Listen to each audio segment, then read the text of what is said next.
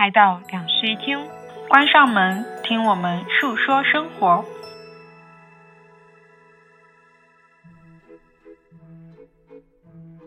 钱会一直都没有，现在没有是因为念书考上了，当了公务员，有了稳定的工资，那就得结婚，得买房子。房子是你的吗？是银行的好吗？又没钱了。勤勤恳恳工作了二十年，拼命还了钱，可是得有孩子吧？孩子得上大学，所以又没钱了。咬牙工作供孩子念书，到年纪退休又没钱了。把需要绑带的伤口用创口贴勉勉强强包裹住，重复着连原因都记不起来的分分合合，到达仅用一句话就完成分手，仅用一句话就完成复合的境界。直到独自吃饭的餐厅和独自喝酒的酒馆出现的时候，我们迎来了真正意义上的分手。为什么新的一天总是雷打不动的来临呢？不容许一次差错的兼顾系统。继续睡吧，我要用睡到明天早上来拒绝今天。肚子饿的时候觉得空虚，填饱了又觉得孤独，活着不就是那样吗？村上春树真是了不起，有规律的生活，早上起床听古典乐，白天跑步听摇滚乐，每天保证写满规定字数，完成工作后一边感受一杯啤酒的幸福，一边听爵士乐，睡前再准备好明早要听的古典乐专辑。虽然不知道到什么程度，但为了达到最佳的境界，确实需要彻底的自我管理。因为我也喜欢音乐，有运动意向，所以尝试过村上春树那样有规律的生活。但才两天就破灭了，因为喝了太多啤酒，太过享受一杯的幸福，不停的呼唤下一杯，再下一杯。原来有规律的生活真不是一般的困难，所以我下定决心，还是别打到最佳境界了，差不多就行了。这是差不多就行了的剧本，别想成是最佳。今天真是听到了好多我喜欢的声音。用懒觉补足睡眠的周六早晨，启动洗衣机，又回到床上滚上好一阵子，再躺着看会儿书。阳光穿过云朵洒在脸上，心情很好。洗衣机传来了舒伯特的鳟鱼，我喜欢的声音。那么现在本该去晾衣服了，但被阳光洒过的被子松松软软，婆娑作响。虽然心情很好，不想起床。叮咚，有你的快递，我喜欢的声音。久违网购来的衣服，尺寸正合适，心情更好了，决定去晾衣服。差不多晾完衣服的时候，咕噜噜噜，我喜欢的声音。啊，吃什么呢？自己做嫌麻烦，又不想点外卖，心想不管了，煮个泡面吃算了。叮铃铃，喂，吃饭了吗？那声音我真的好喜欢。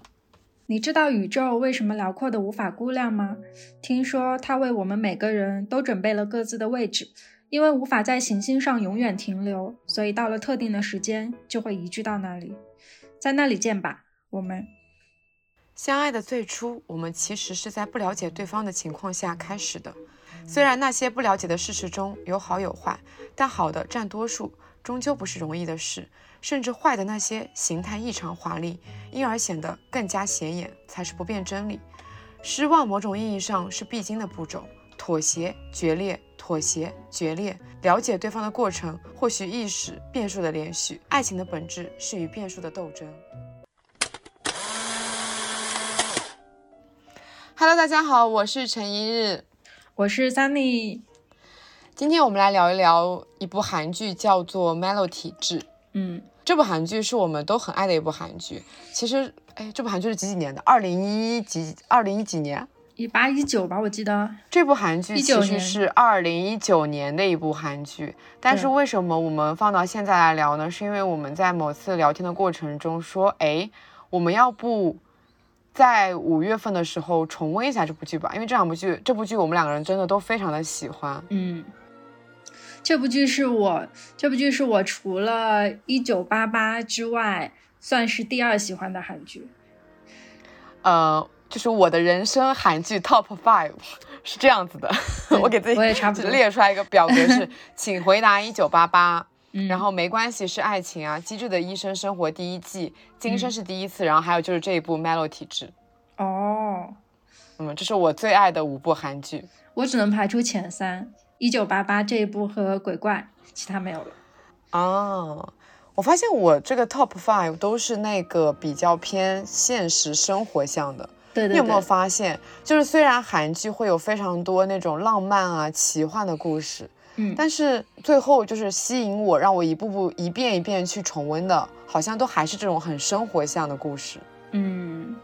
然后这部韩剧还是我看所有的韩剧以来截图最多的一部，因为这部韩剧金句真的太多了。对，它是真的是密集性的在输出京剧，然后我还看到过有一个关于这部剧的海评价，就是说编剧是真的可以靠非常优秀的剧本来撑满整部剧的，就你可以什么剧情都不写，纯靠你优秀的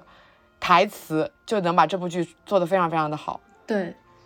这部剧其实本身它就是那种特别弱化故事线，然后把很多呃人物的特性啊，还有小的那种时间线都写得很琐碎，又放在很多一个平行叙事的过程当中，但是它又能把每一条线都讲得很清楚。我感觉其实就是这些台词和旁白的作用。对，然后我觉得这是一部，因为刚才你讲到它非常的琐碎，其实。我们俩都觉得它是一部非常难安利的剧，因为它真的没有什么很强的剧情在牵引着整个故事的发生。它讲的就是生活里很琐碎的事情，工作、恋爱、吃饭、睡觉，然后它大量的在输出一些台词，就是他们不管是人和人之间一直在对话，或者说是人一直在内心的独白或者自言自语等等等等，就是一直在说话。对，这部剧的官方有一个就是。官方总结就是，你去上那个豆瓣看这部剧的官方介绍说明，它就有一句话，他说该剧讲述了三十多岁的女性朋友们的工作和恋爱琐碎日常。我本来觉得这句话很敷衍，但是仔细想了一下，是这样，没错。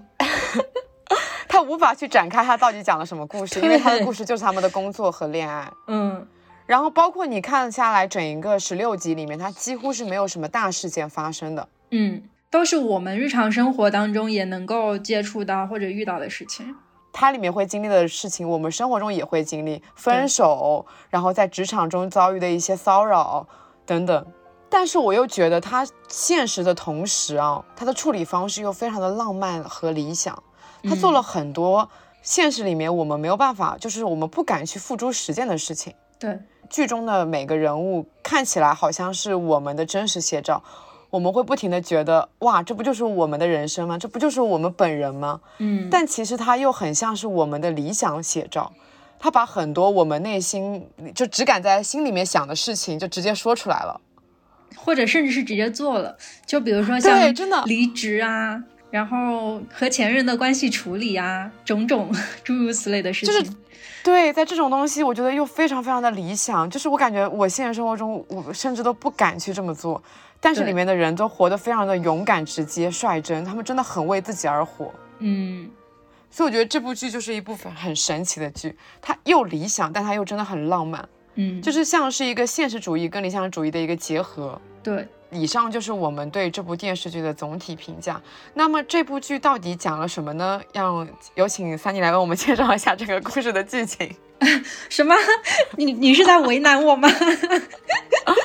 嗯，可以讲一下，简单讲一下，就是这部剧它最开始的那个两集，其实叙述叙的非常的快，就是在那个两集里面，它囊括了三个女孩子之前所有的人生故事，基本上是，然后它又用后面的十四集，应该是慢慢的讲述了，可能一年内就是半年内发生的一些小的时间线，但是在前面他就讲了。讲了一下这三个女孩子是怎么住到一起去的，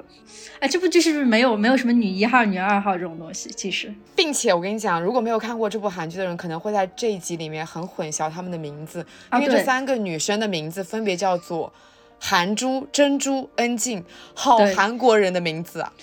我们后面可以暂且用他们的职业来代替一下。嗯，首先故事的主角三个女孩子呢，分别是。珍珠、恩静和韩珠，然后她们三个曾经是大学同学，在大学里关系就非常要好的同学。我们珍珠呢是毕业之后就当了编剧，呃，前几集的故事主要是围绕在她在大学和她的前任男友身上发生的故事，也就是他们在一起的几年里啊，他们八年，七年哦，他们在一起的七年当中，不断的争吵、分手、争吵、分手，然后到最后还是走到了关系的结束尽头。呃，他就借着这个借口搬进了恩静的家。对，然后呢，韩珠是在大学里面是一个万人迷的形象，就是那种校花形象，连打羽毛球都要排队跟他打，每人一个球这种。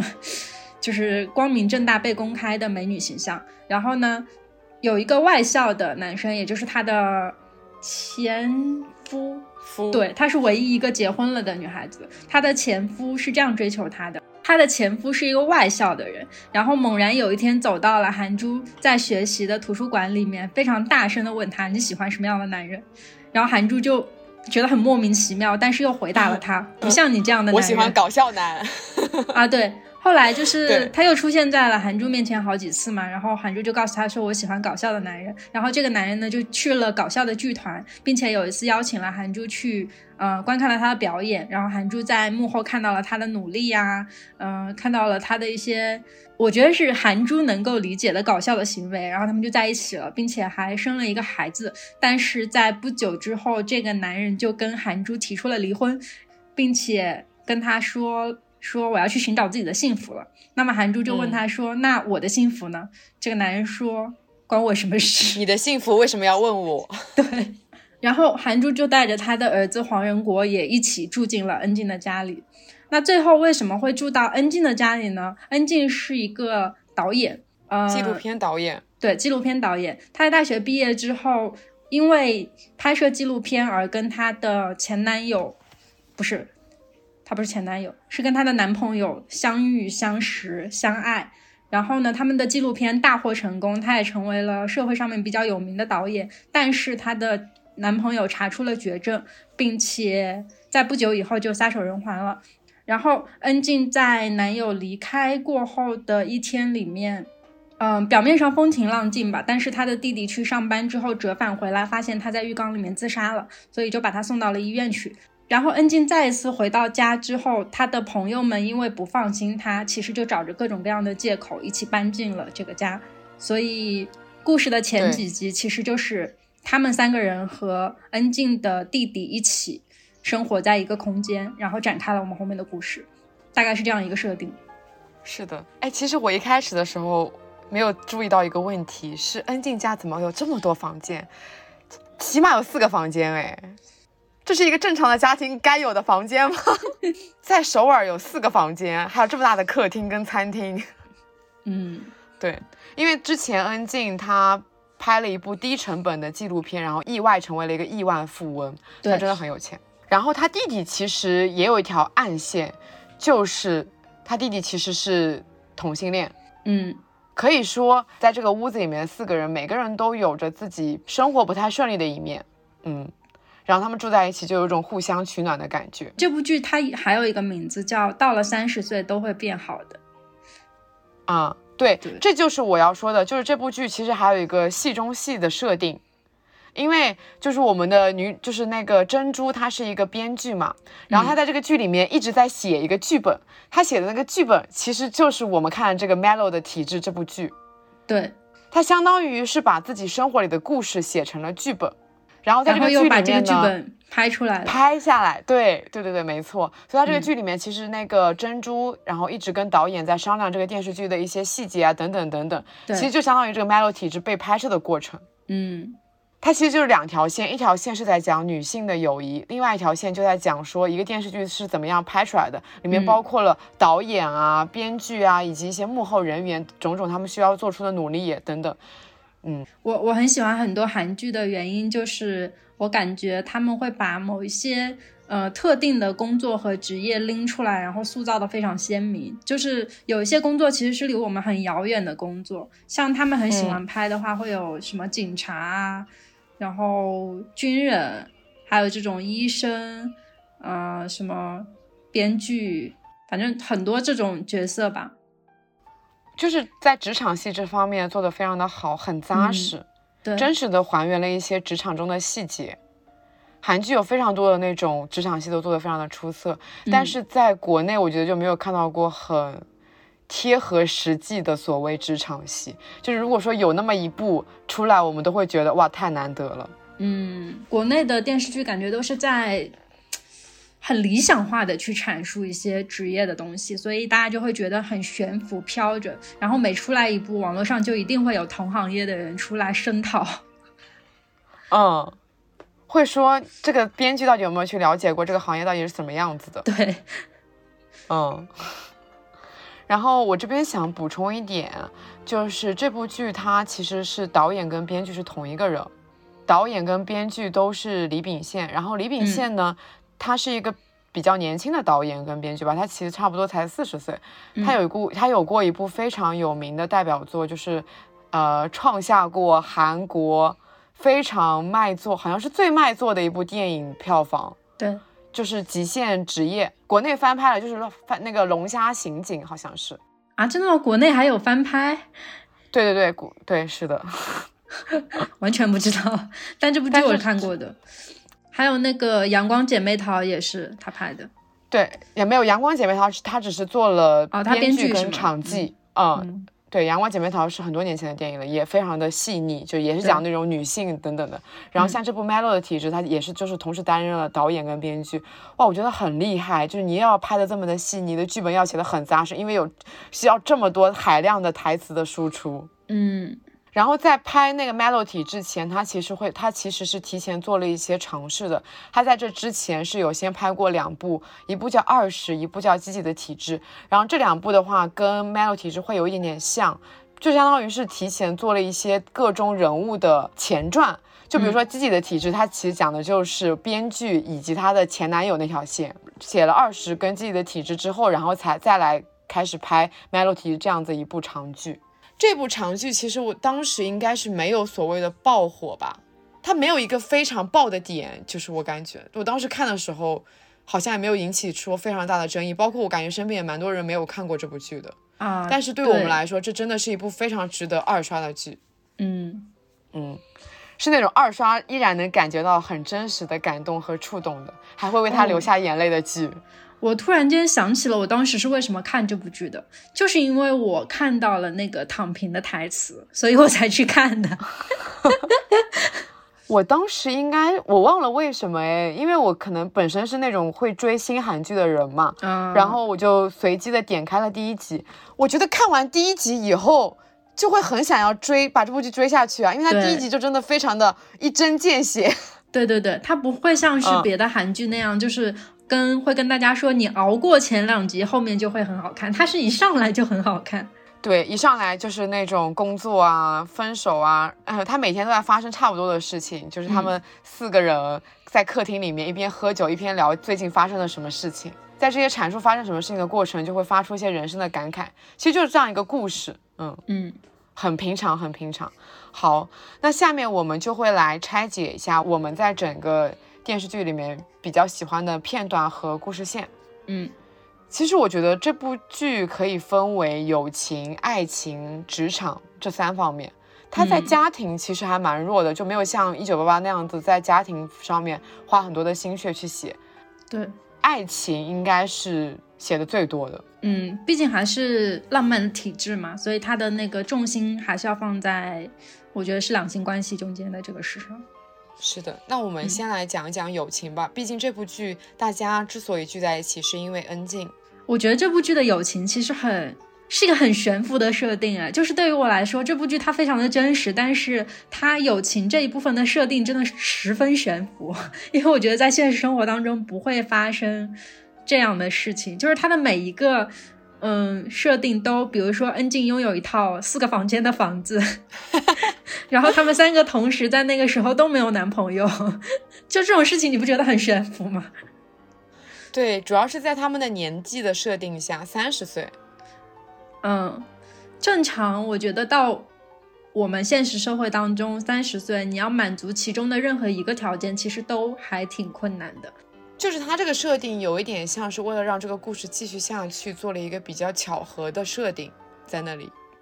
对，整个电视剧里面的友情线其实也没有特别的去突出，他就是他们三个人从开始到最后，三个人的友情就是非常平稳的在发生，没有发没有什么所谓的那种激烈的争吵，也没有那种很强烈的说煽情的时刻，就是那种因为很多你说在剧里面表现友情，就是感觉我和你彼此有过那种非常互相支持的那种时刻等等，或者说是我们之间有过很强烈的争吵，我很嫉妒你，我很讨厌你等等，但这部剧里面就没有。可能是从二十岁走到三十岁，已经经历过这样子一个十年的更迭，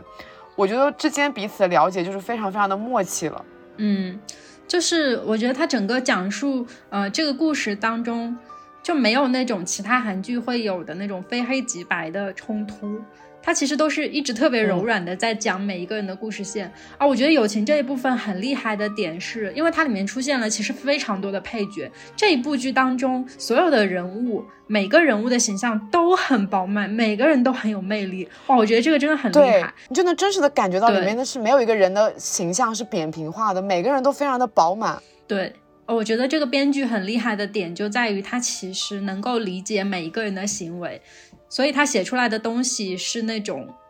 就是每个人的行为都能够立住，每个故事线都会顺理成章的发生。因为有一些不太好的编剧，他写故事最，嗯，就是最让人看不下去的点就在于他都没有理解那个角色的行为应该是什么样子的，他就去写这个故事。但是你在浪漫体质里面就不会看到这种情况发生。我你刚刚不是讲到说他们三十岁然后聚在一起这个状态非常的悬浮嘛？嗯，但其实在我看来，他们每天晚上回到家以后，就是还有那么一个片段，我们可以聚在一起，然后什么都不干，就是一起他一起坐在沙发上面，然后喝酒聊天，这个状态其实是我非常非常羡慕的。嗯，包括在在喝完酒聊完天以后，就是突然有个人说我们要不要一起吃垃圾食品，然后这时候就有人起身去煮拉面或者点炸鸡，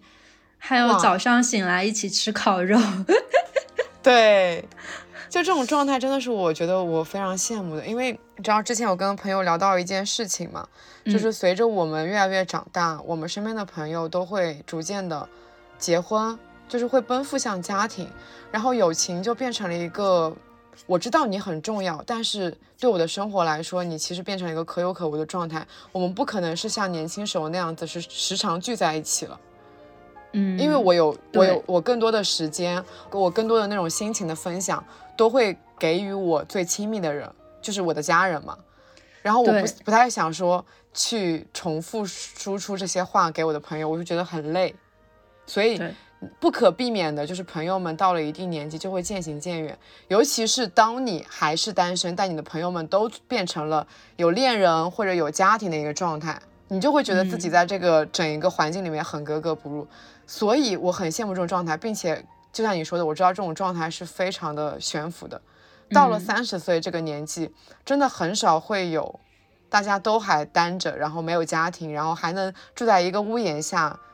一起聊垃圾话这种状态，嗯，甚至就是比如说我们俩的这种关系，我不知道我们到了三十岁还能不能在一起录播客了。就是我感觉这种友情是它没有那么强烈的说他们是紧紧的捆绑在一起，就是生活中必须得有彼此才能活下去那种强烈的关系。但是我感觉那种若有若无的状态，那种彼此依赖的状态，是我真的非常的羡慕的。嗯。嗯，他们能够在就是恩静失去爱人之后，就是纷纷带着自己的家当 搬来这个家的那种连结，其实还蛮难能可贵的。嗯，而且我觉得他们真的很温柔，就是在他们搬进这个家以后，其实都没有去阐述，因为恩静她不是尝试过自杀嘛？我觉得如果是我站在他那个朋友的角度，我可能会非常崩溃，然后会大哭，然后就是会非常小心翼翼的去保护他，你知道吗？嗯。但是我觉得他在他们的相处中没有这种所谓的小心翼翼，而是把你当成一个平常的普通的朋友在对待。就是你做什么让我觉得不爽的事情，我还是很直接的跟你讲，而不是说为了保护你那颗敏感的心而对你有所隐藏。对，但他们又没有就是去特意的去触碰说恩静心里面最脆弱的那个角落。对他们一直在等待恩静自己恢复，然后自己。走出来，对，就是如果说我是朋友的话，我会希望你尽快的从这个糟糕的状态里面走出来，因为恩静她其实，在呃自杀以后，一直会有一个症状，就是她一直会时不时的自言自语，假装她的前男就假装她的男朋友还活着，并且在她身边，然后再跟她男朋友对话，就是有一种臆想症的那种状态在。对，试图用这种想象去逃避她男朋友已经呃走了的一个事实。对，可是这个屋檐下没有任何人去戳穿这件事情，哎，嗯，就大家都默默的把这件事情看在眼里，然后包容他，不去触碰他。就是如果说我是朋友的话，我会希望你，就是我会觉得你怎么这么奇怪，我会，我会带着那种圣母的心态说，我希望你能不能尽快走出来，因为你这样子会让我也很崩溃。我感觉我真的会有那种心理压力跟负担的，嗯，但他们都没有，他们就是很温柔的去包容恩静，只是做一个动作，就是默默的陪伴着她，对，像一个像他是正常人那样的陪伴着她，直到有一天，恩静突然对他们说：“我好辛苦，抱抱我。”是跟你们说的，我好辛苦。直到那一刻。就是所有人才哭了，然后去抱住了恩静，然后跟他说：“你知道我们等这一刻等了有多久吗？”嗯，哇，然后然后他们抱住他以后，还跟他说：“谢谢你。”是他们三个人跟恩静说：“谢谢你，谢谢你告诉我们你很辛苦这件事情。”哇，我觉得那一刻我真的那那这那个片段应该是整部剧里面他们友谊表现的最浓最浓的一笔。对。我真觉得，就是他们的友谊，真的就是那种细水流长又很温柔的类型。嗯，我感觉就是，如果说能拥有这样子的友谊，真的非常的珍贵和难得。嗯，我不知道，我不是很确定，说我到了三十岁的时候啊，我跟我的朋友们的状态是相处什么样子的。假设说我的朋友们都结婚了，但我还是一个人，就是很难想象。对，当他们聚在一起的时候，他们会聊一些家里的烦恼。育儿的烦恼，婚姻的烦恼，我这时候会觉得我很格格不入吧？对，因为你没有经历过一样的事情之后，其实我觉得单从聊天这件事情老师，就有可能会把自己排异掉。嗯，所以在他们的，所以他们的友情其实是一种蛮理想化的状态。对，嗯，啊，我觉得他们友谊就是还有一个部分我很喜欢的是后面工作的部分。因为他们三个的职业其实是在一个圈子里面的嘛，编剧，哎，呃，导演，这点设定也很巧合。营销，对，那毕竟是大学同学，嗯，大学同学的话，其实我觉得是合理的，因为你在同一个大学上，那其实专业就差不多，然后你出来就走更细化的职业道路嘛，所以 OK 也完全能 OK，呃，但是他们在后面的这个合作的过程当中啊，就是因为某一些巧合，这三个人的工作又。变成了发生了交集，对，发生了交集，然后一度重合。在这个过程当中，他们三个又展现出了对彼此的那些尊重，就是他不会以朋友的名义去威胁你说，因为我们是朋友，所以你必须在这件事情上面迁就我。对对对，哎，我刚才想说那个名字，韩珠啊，我想起来了，就是后面有一幕是这样子的，就是韩珠他们的制作公司其实是一个新型制作公司嘛，所以嗯，提供不了特别高的经费。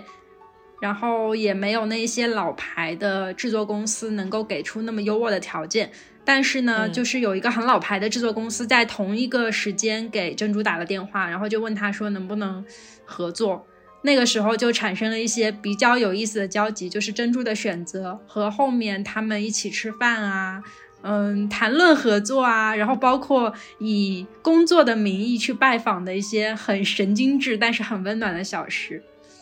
其实，在这个时候，作为珍珠，它是非常矛盾的。因为如果说是从呃职场的考虑来讲，是肯定是会选择更大牌，然后更靠谱的，能给出更优厚条件的那个公司。对。但是如果说作为朋友，我已经接收到了我朋友的一个这样子的需求，我势必会非常的矛盾，觉得我如果拒绝了我朋友这个需求，我是不是就会伤害到他？嗯。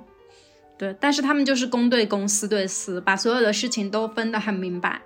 包括到后面，是的，嗯，珍珠和韩珠一起工作之后，他们经常会聚在一起写剧本，然后讨论那个后续的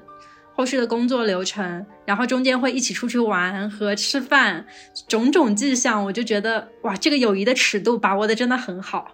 就是我既不会逾越那一条线，我又保证了我们工作的质量。其实我觉得这一点的设定也挺理想化的，嗯，因为就是朋友是非常怎么说呢？就是这话可能说的不是很好听，但我觉得朋友是一种非常自私的关系，嗯因为我们是朋友，所以我会希望你能达到我希望的那个界限。对，啊现实生活中，如果说就是很有可能会出现因为朋友这个名义而想要从你这边获得些什么，对，而且我觉得是很难，嗯，很难公私不说是分明的去对待朋友这个关系。对，就是我觉得不说是自私是什么吧，就是以我的角度来讲啊，比如说我现在手上有一个项目，想要去找我一个很好的朋友合作，那我一定是对他抱有期待的，就至少这个期待嗯是，嗯任何一家其他的公司找到你都不如我好使，因为我是你的朋友，我有这个话语权，这个是一种自然而然的期待。我觉得能够把这个期待降下来这件事情。本身就是一个不太现实的设定，但是在剧里面他展现了这一点之后，突然间让我去反思了一下我曾经的那种想法，就是我到底应不应该去对朋友抱有一些嗯非友情关系上的期待。可是我还是会觉得，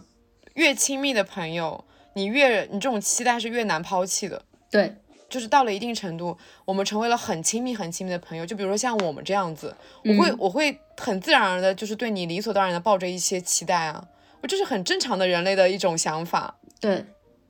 我很难说，比如说我们有一天需要在职场上面对面了，就是我可以跟你关上门，就是我们俩走出门以后，我们俩就只是当客观的职场的关系，太难了。嗯，一定会有私心存在的。对啊，这才是人类啊！反而是剧里面那样子，就是我们职场是职场，私底下是私底下，这种公私非常分明的、有界限的朋友关系才是最理想化的，但是也是最不可能达成的。对，嗯，所以他们发生的故事和台词都很神经质。对，就是那种一边又觉得哇，这真的好现实，一边又觉得哇，这怎么可以这样子？就真的有很多我意想不到的反转。对，所以这是一部真的，我我刚刚也是也说啊、它是一部现实主义跟浪漫主义结合的一部剧，并且结合的很合理。哎，不得不感慨，就是李秉宪还是太牛了。那关于友情的部分，我们就聊到这儿，下面来聊一聊爱情。好，这里面的爱情真的很复杂，太复杂了。因为每一一个女生，对每一个人身上都有爱情线。而且都不是那种一 v 一的。嗯，嗯，恩静是比较干净利落的一条爱情线，因为在前面十几集里面，对她塑造了一个非常不典型的韩剧女主角。恩静的故事啊其实非常、非常容易讲，就是它是我觉得是最韩剧的一个设定，但是也是嗯特别不韩剧的一个设定。我简单给大家讲一讲好了。嗯，就是在我前面讲完他的爱人离世之后发生的故事。呃，恩静他就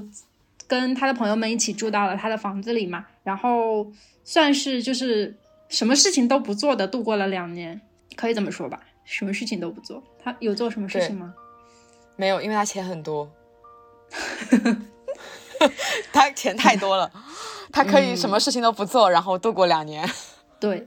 然后在这个时间过后，他终于发觉说，我自己应该去做一些事情，我好像不能再这样惶惶度日了，我总不能人生一直这样子下去吧。所以呢，他就答应了他的朋友的一个请求，然后去参加了一档综艺节目。呃，在这个综艺节目里呢，遇到了我们另外一个角色，女明星叫什么来着？啊没关系，就代号就是女明星吧。女明星啊、呃遇到了也是他们曾经的大学同学，是一个女明星，也是大学里面长得非常漂亮的女孩子，在一毕业就当上了演员，然后并且也是非常知名的一个演员。好，他们在这档综艺节目里面相遇，呃，并且放大了他们曾经认识的那些矛盾。就是这个女明星她是看这三个人不顺眼的，所以她就带着那种嗯。带着那种特别怎么说呢，就是对立的视角出现在了这个故事当中。他们两个是怎么，他们两个是怎么突然间开始拍纪录片的？呃，就是也是一个导演的朋友，然后就问恩就问恩静说你要不要接一个 case，然后那个 case 就是跟拍女明星，拍一个纪录片这样子，然后他又开始尝试着说，要不这样子去拍一下吧，然后只是啊抱着一种试试看的心态开始了这个事情，然后后面越嗯拍就就越觉得好像呃重新认识了他一样，对，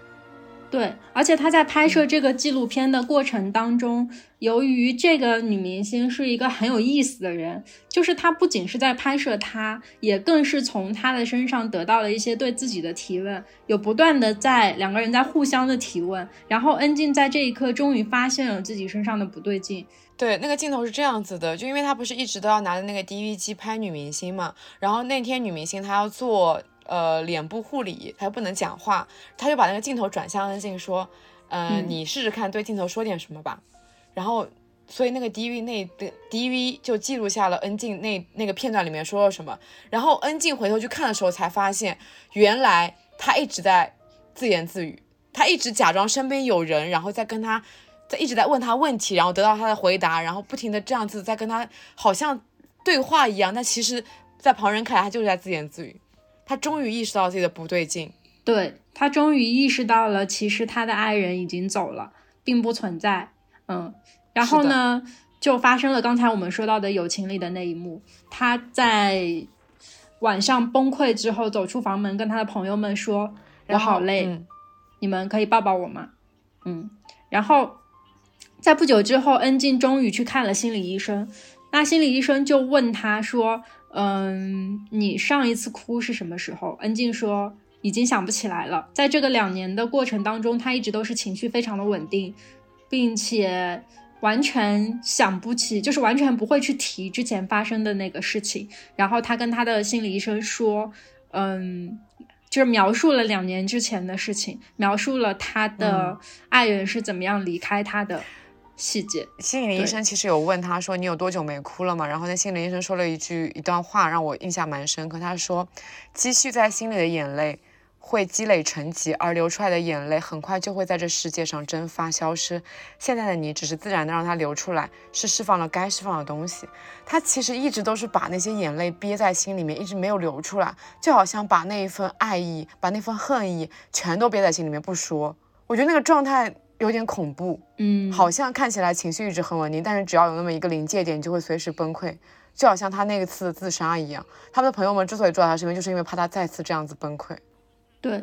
啊，我印象很深的是心理医生后来去追问他童年的事情，他描述那天，嗯，就是和妈妈一起去游乐场的那个细节。大概是说他在十岁的时候，嗯，他的妈妈突然间带他去了游乐场，然后吃到了棉花糖，也玩到了旋转木马，然后他坐在一个旋转的飞椅上面，看着自己的母亲在不远处，就是很茫然的用一种特别呆滞的眼神望着远方，然后他就没有觉得那一天很快乐。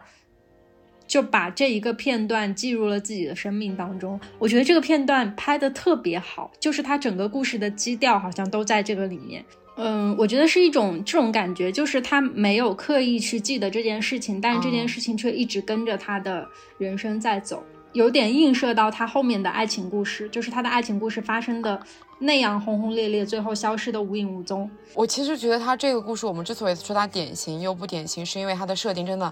我有一个这么恩爱的男朋友，结果他却得了 韩剧里面经常会得的，嗯，什么什么，反正就是绝症，然后就突然的去去世了。我感觉这个角色可能真的是没有任何的类似的这样子的角色了吧？其实我是第一次通过这部剧，我才知道，就是原来在爱人去世以后的这个反应可以这么的持久并强烈。嗯，但是我觉得在这部剧里面，恩静她经历的浪漫是三个人里最极致的那种，就是相当于你突然来到了一个就过山车一样，你到达了一个顶峰，然后你又突然跌落到了谷底。对，嗯，他的苦难是任何人可能都不能够理解的。他在最爱他爱人的时候，爱人去世了。嗯，大家会谈论的一个问题说，其实，在一段关系里面，去世的那个人反而是比较轻松的。因为你去世了，你什么都不用去管了嘛。然后真正所有的痛苦和走不出来，都留给的是活下来的人，还活着的人。嗯，他就只讲述了说，在我们生命中最亲密的人死掉以后，活下来的人到底要怎么样去度过那个瞬那个时刻。然后我觉得恩静她其实就是，她之所以不典型，就是因为她给我们阐述了最亲密的人去世以后，我们到底要怎，我们到底会变成什么样子。这个状态是我没有办法去想象的。包括大部分人，我觉得都没有办法去想象，说你经历的人生这样子的一个时刻，你你你自己的情绪，你要怎么样去做修复？在恩静看完心理医生以后，心理治疗是也是一个漫长的过程的。他不是说啊，我突然意识到我好像不对劲，我去看看心理医生，哦，我就可以好了。它不是这样一个过程，它是也是需要一个修复的过程。其实心理咨询和心理辅导，它只是算是一个辅助吧，它会引导你说你应该往怎么样的一个方向去做一个疗愈，它并不能说真正的治愈你，因为能治愈你的只有你自己。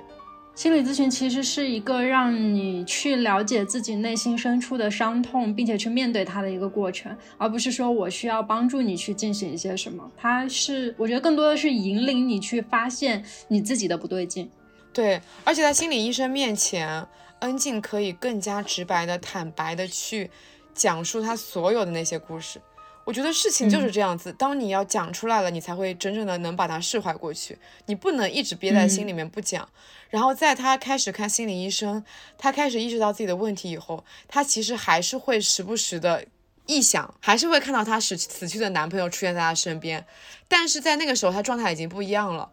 他看到他了以后，他开始否定他了。她以前看到她那个男朋友的时候，就男朋友说什么，就是她都会觉得是对的。相当于是我自己内心的一个写照嘛，但是在她意识到自己不对劲以后，她开始对那个影子说不了，嗯，她开始否定她那个心里的影子了。我觉得这就是她在改善的一个标志。对，在恩静尝试自杀以后，然后醒过来，然后那是她第一次见到了死去的男朋友的影子，男朋友就跟她说：“请你记得我不是一般的我，而是跟你在一起幸福的我。”如果你不在了，还有谁能记得那么幸福的我？我觉得就是因为这句话，才让恩静有了活下去的勇气。也正是因为这句话，嗯，她才反反复复的看到她的前男友的影子。对，可以这么说，她不断的去看到她前男友是为了活下去，看到那么幸福的前男友就是为了活下去。嗯，恩静其实后面在差不多走出来以后，有那么一个短暂的。新的爱情线，那个爱情线我也蛮喜欢的，主要是因为跟他发生爱情线的那个男主男生我很喜欢。确实，那个男生是最近很红的孙七九，就他最近不是演那个《我的解放日记》嘛，然后就很、嗯、对很红来着。对，非常有魅力的一个演员，真的好可爱啊！他就是那种很典型的狗男。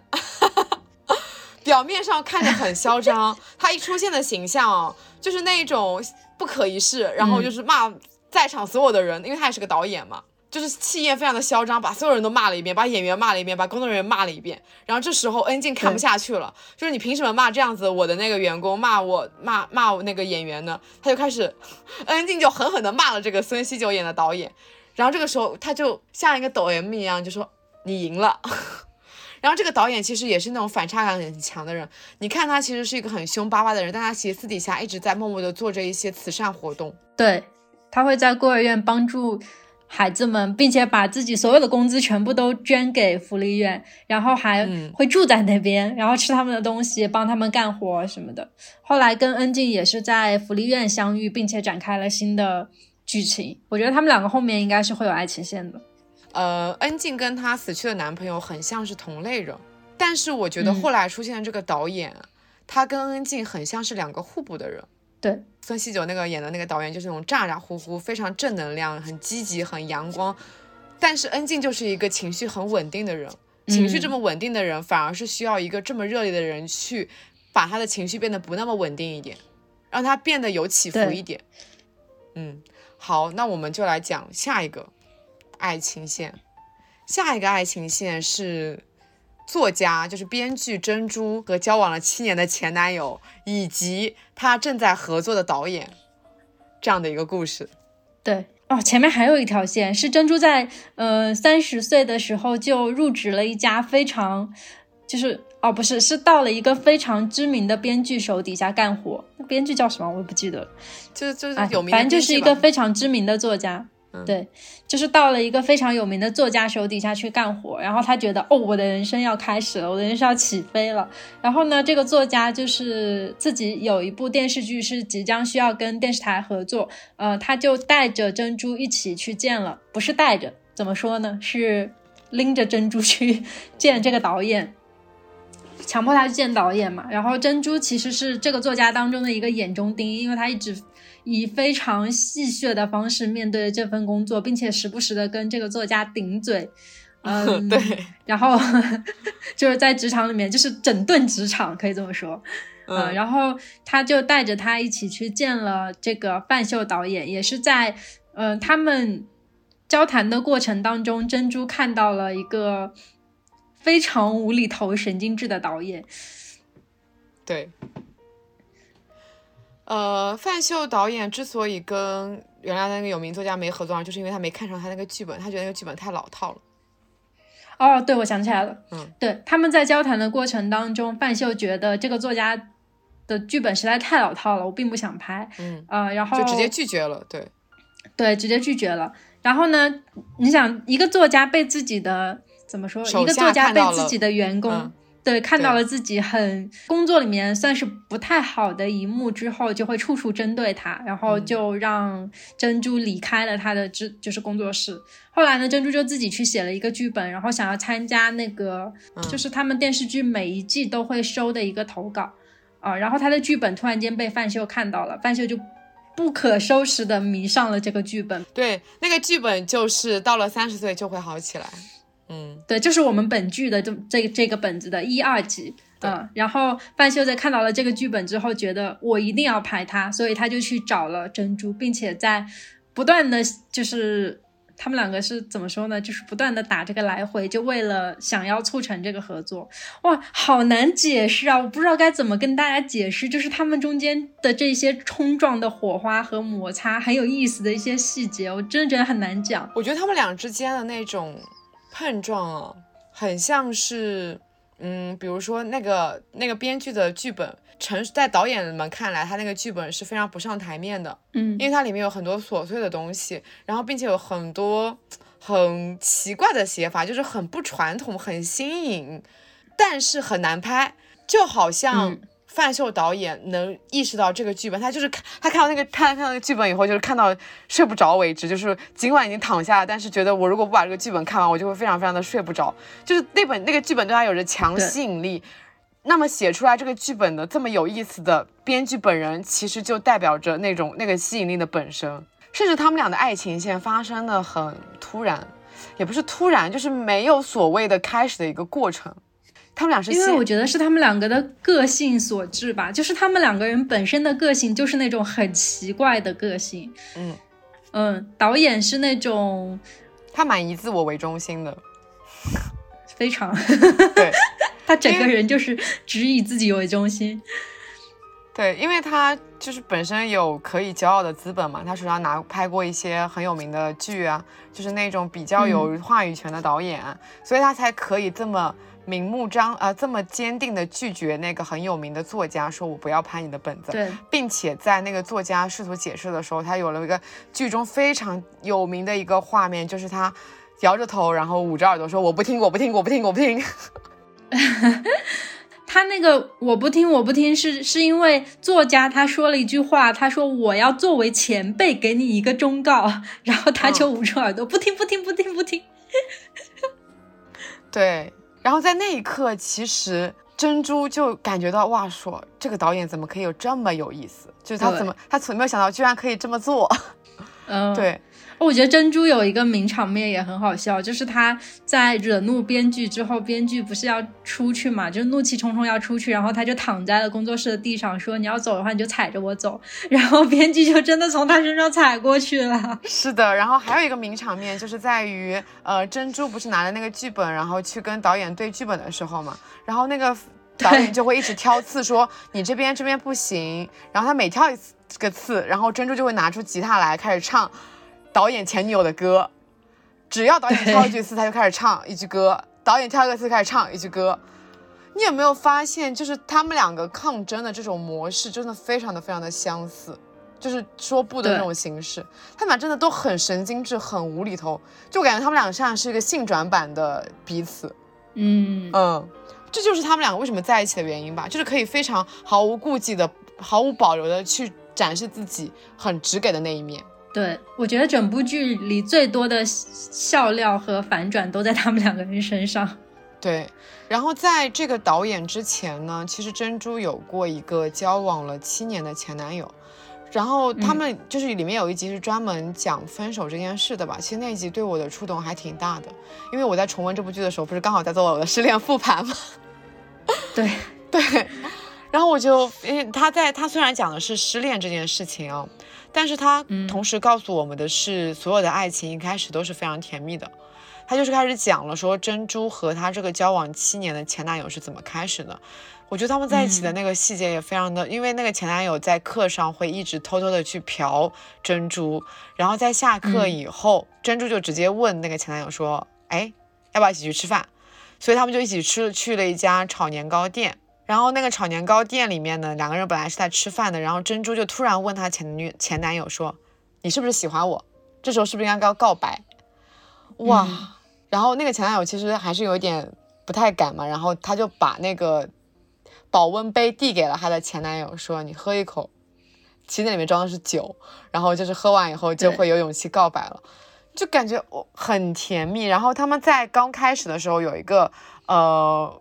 时间线嘛，就比如说在一起五十天，在一起一百天，在一起五百天。就前面就是非常的甜蜜，两个人就像无尾熊一样，每一见面就要抱抱，然后每时每刻都要黏在一起，很像那种连体婴儿，时刻都分不开，然后一见到对方脸上就是挂满了笑容的那一种。嗯，就是普通情侣的开始的甜蜜日常。其实她跟她前男友整个的交往过程都是那种我觉得很普通情侣的日常，就是从刚开始的甜蜜到后面无限次数的吵架和分分合合。是的，就我在开头不是有念一段话吗？嗯，那段话就是讲说，他们之间的问题其实出现了，然后在出现以后，就很像是那种伤口，因为伤口出现了嘛，所以就会用创口贴去把它给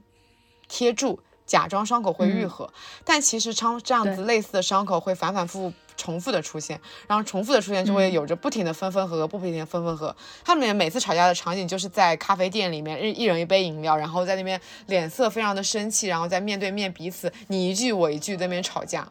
你就是你说一句我说一句，或者说你说一句，然后我就干脆不说，然后就直接甩甩甩袖子走人。然后就是不停不停的说我们分手吧，在任何场景下都可以说出那句我们分手吧。然后分手之后又不断的在复合，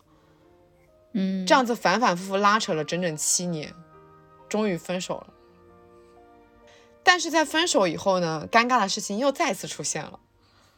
因为范秀导演不是要跟编剧就跟作家珍珠合作了吗？他们在谈合作的时候，这个时候她的前男友以副导演的形式再一次出现在她的生活里面，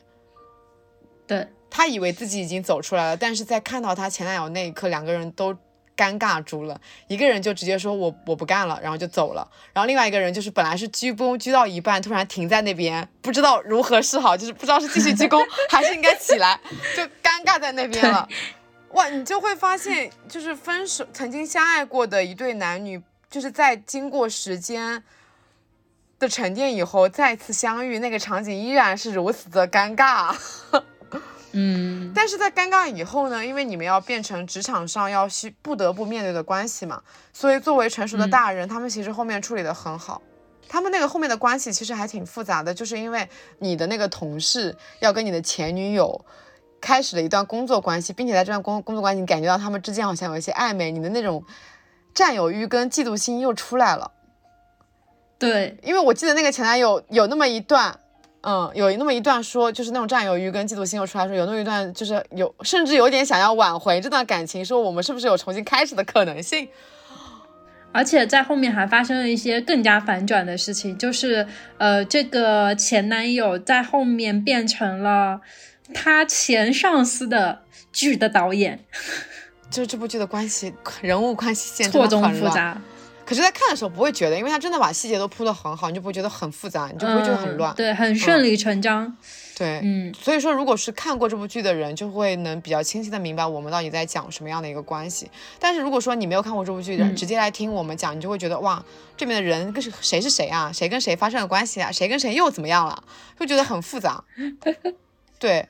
好难安利哦。但是所谓的。人和人之间不就是不断的在发生关系吗？就是你突然意识到啊，原来我认识的这个人好像跟我认识很多年的朋友也是认识的关系。人和人就是一个这样子的网络组成啊，它不是说单线的，我我只认识你，他只认识他，我跟那个人就不会发生交集，而是不断的在发生关系，这才是人的本质嘛，这才是交往的本质嘛。我其实非常喜欢珍珠跟这个范秀导演的一个点是在于，他们都非常的直给。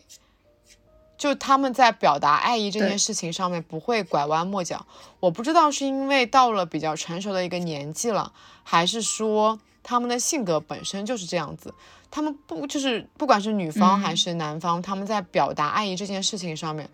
都真的没有所谓的那种拉扯的过程。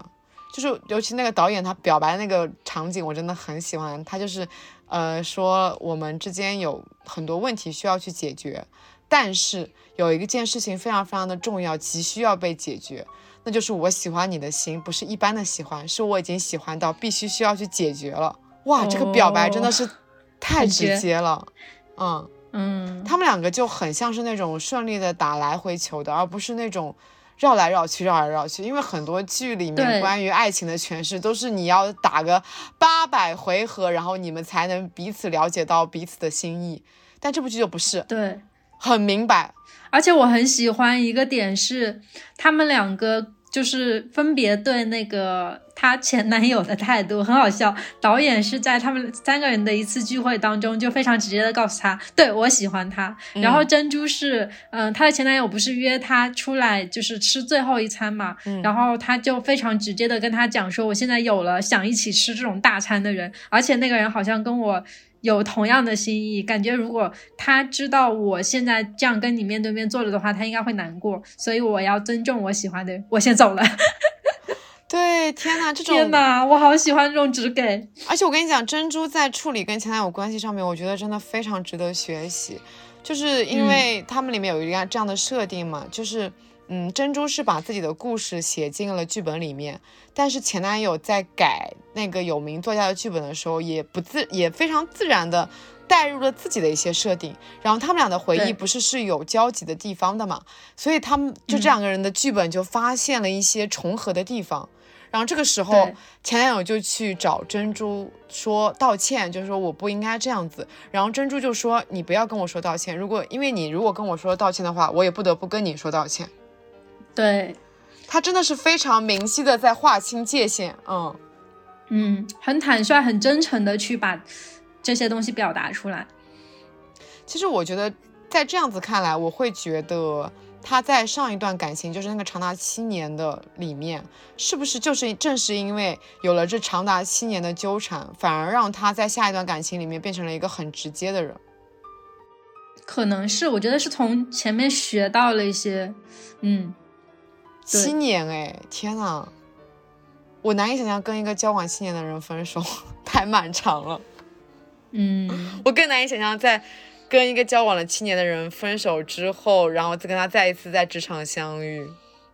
哇，然后就是因为我觉得在这样子经历了一段七年的感情之后，他势必是有很多很多成长的，包括是很直接的去跟旁人表达说我们的关系以及。呃，表达爱意这件事情上，还有一点就是在他跟那个范秀导演在交往之后，不是偶尔会因为工作发生一些争吵嘛？然后，对，如果在上一段感情里面发生争吵，肯定就是他他的处理就是不回头的甩手而去。对吧？因为她之前就有过，她跟她前男友吵架，然后并且是在一个雨天里面，她就是直接冲进雨里面怎样的这样的一个场景发生。但是在成熟之后，在新的一段感情里面，本来可能也是一样的设定啊，就是说啊，我们争吵了，然后我们背对背的互相彼此回到家里面，对吧？但是她在走了两步以后，回头跟那个导演说，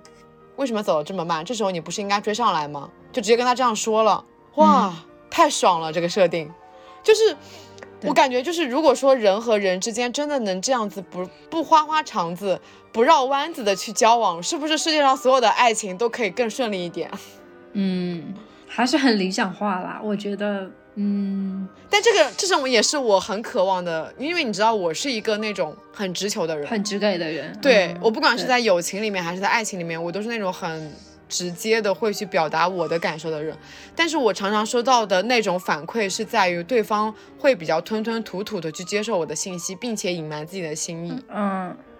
我觉得是这样的，就是这个东西其实还是跟人的个性有关。因为珍珠它的设定是她自己童年时期就是这样子，就是你在她的家庭当中也能够看出来她父母对她的态度和她的妹妹对她的态度，所以她其实一直都是这样的一个人，只是她在前一段感情当中用了错误的外外设方式把她的情感表达出来，然后在这一段里面因为遇到了正确的人，所以他们才能有这样的碰撞。其实如果真的映射到我自己身上来的话。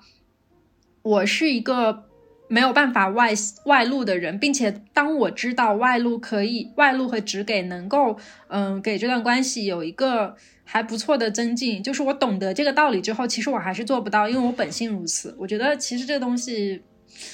就是一个玄学，就是当你遇到对的人，他就成立；但是如果不对的人的话，就不成立。那我有一个问题啊，就是说像你这样子喜欢蛮喜欢隐瞒自己内心想法的人哦，嗯。在这种实在觉得我应该表达的时候，你会采取什么样的方式啊？还是会等对方 去表达吗？我这个人是尊重我自己的感受，就是在那个当下，如果我觉得实在要去表达，并且我心里有很强烈的那个感受的话，我会去表达。但是通常达不到这种很强烈的感受，就是我不是一个直给的人，就永远没有办法到那个顶峰，就我宁愿选择隐瞒。因为这会让我自己感觉舒服，嗯，这就是我这种直给的人没有办法去理解的一种心态，但也是我常常会遇到的对方的一种心态，就是我我会觉得有点难受，嗯，但我觉得就是个人选择嘛，因为我我其实做这样令我舒服的选择之后，我不会觉得后悔就够了，嗯，所以其实我在看他们这一段关系的相处的时候，我会觉得一种。暗爽，我就在想说，我也想要遇到一个这样子只给的恋人，就是大家有来有回嘛。我说什么，然后我把我的内心表达出来，然后你再把你的内心表达出来。可能尽管我们会发生一些比较激烈的争吵，但至少大家自己是，大家都是彼此了解自己的感受了，对方的感受了，嗯，才能更好的进行下一步的沟通，然后才能把问题解决掉吧。但这种状态真的在现实生活中太难达到了。大部分其实都是，其实都是那个珍珠跟前男友的那个状态。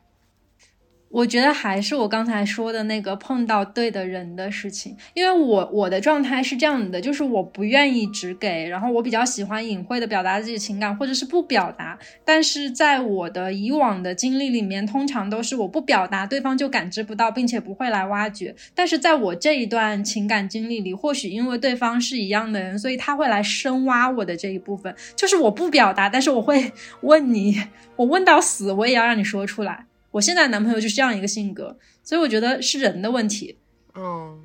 ，OK，嗯，好的，那祝福陈一日遇到对的人。然后还有一个韩珠，她其实也是。他的感情怎么说呢？我感觉是到了最后一集才明朗起来了吧，还蛮奇怪的一个设定。就是在前面我们一直都觉得他好像在跟他职场里的年下弟弟有那么一段暧昧的关系，然后那个年下弟弟其实是有一个纠缠不清的介于现女友跟前女友对的关系里面这样子一个人，所以他们就是在一段很混乱的三角三角关系，对对，在最后。在最后一集里面，突然告诉我们，韩珠其实也有这么一个不错的交往的对象，并不是年下弟弟。对，你知道吗？就是我在看韩珠的主线的时候，其实我前几遍一直都。都觉得就是我在追前面的那个线的时候，我尽管很磕他们两个，但是我觉得他们两个如果在一起，真的太不现实了吧，就是这种感觉。然后最后的结尾就是他们俩哦，真的没有在一起，对，就很好，就很现实。是的，嗯，就我觉得这个处理也很妙，因为他就是。那个年下弟弟跟前女友呢，也是我我说的，哎，一开始的感情就是很甜蜜。然后他们在刚开始的时候，也是那个年下弟弟在一个聚会上面看到了他的那个女朋友，然后就一直用眼神偷偷瞟他。然后那女朋友就说：“你喜欢我吧？这是我的电话，如果你喜欢我的话，就今天晚上打电话给我。”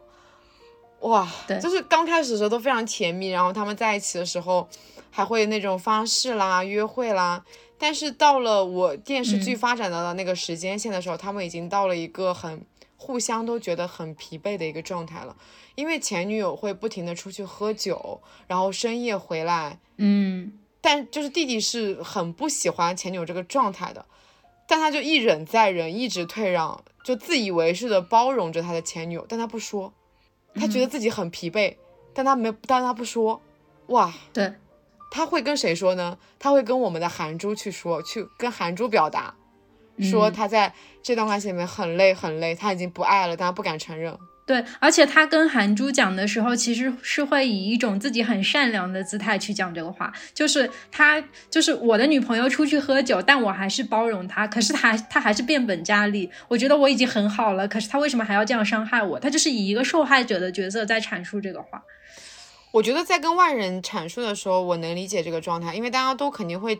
讲说我以为的那个方面，嗯以及我自己就更偏帮我自己的那个方面去阐述一件事情嘛。我不可能在跟别人阐述的时候一直在骂我自己，不行吧？确实哈，嗯，对吧？嗯嗯，对，但是这个这个话其实也很迷惑嘛。就是其实，在最开始的时候，我在看这部剧的时候，我也一直以为在勋真的是很善良、很好的那种男人，就是直到看到最后，我才嗯发生了一些小的反转。因为站在他女朋友那边的话，其实是在勋没有跟他沟通清楚，在勋没有跟他表示任何他的不满意、他的不开心，所以作为女朋友方，其实我都不知道你因为什么而累，因为什么而想跟我分开，你凭什么就直接宣告说我们这段关系已经结束了？对，而且我觉得我最不受不了在勋的一点是在于啊，你既然已经这么累了，你却没有去做一个主动提分手的。这好像是我经常会听到我身边的朋友跟我说的，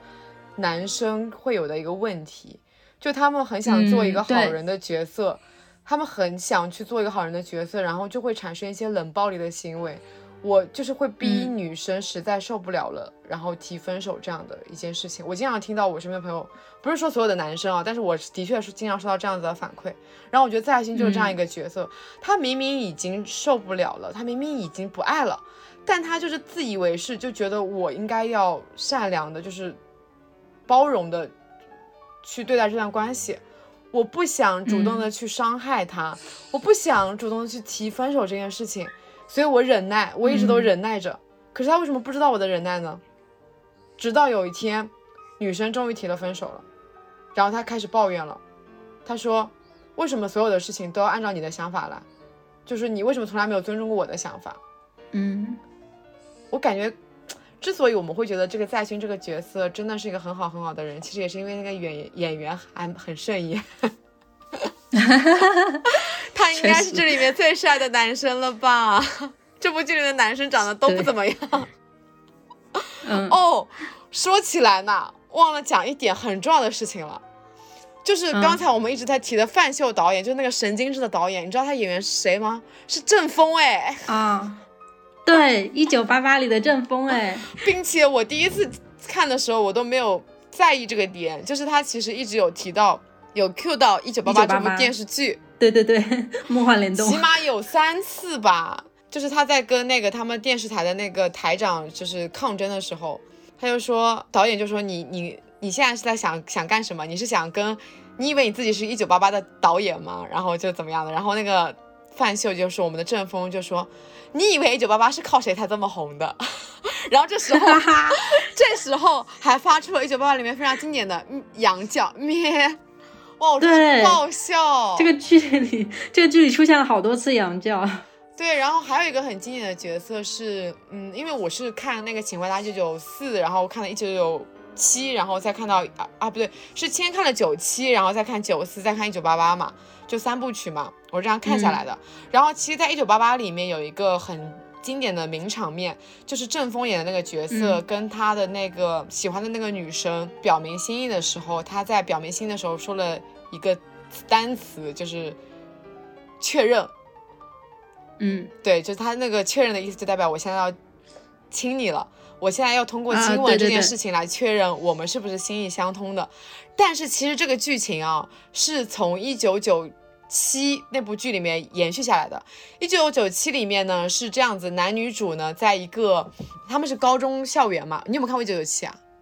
没有，哦，那他就是这个这个这个剧情的设定不是一九八八里面才有的哦，是一九九七里面就已经有这个剧情设定了。哦，，对，然后他是非常哇，那个真的青青非常青春校园的是，就是你知道那种学校里面不是会有那种喷水的那种什么喷头嘛，然后当时女主角是在那个水龙头下面洗拖把，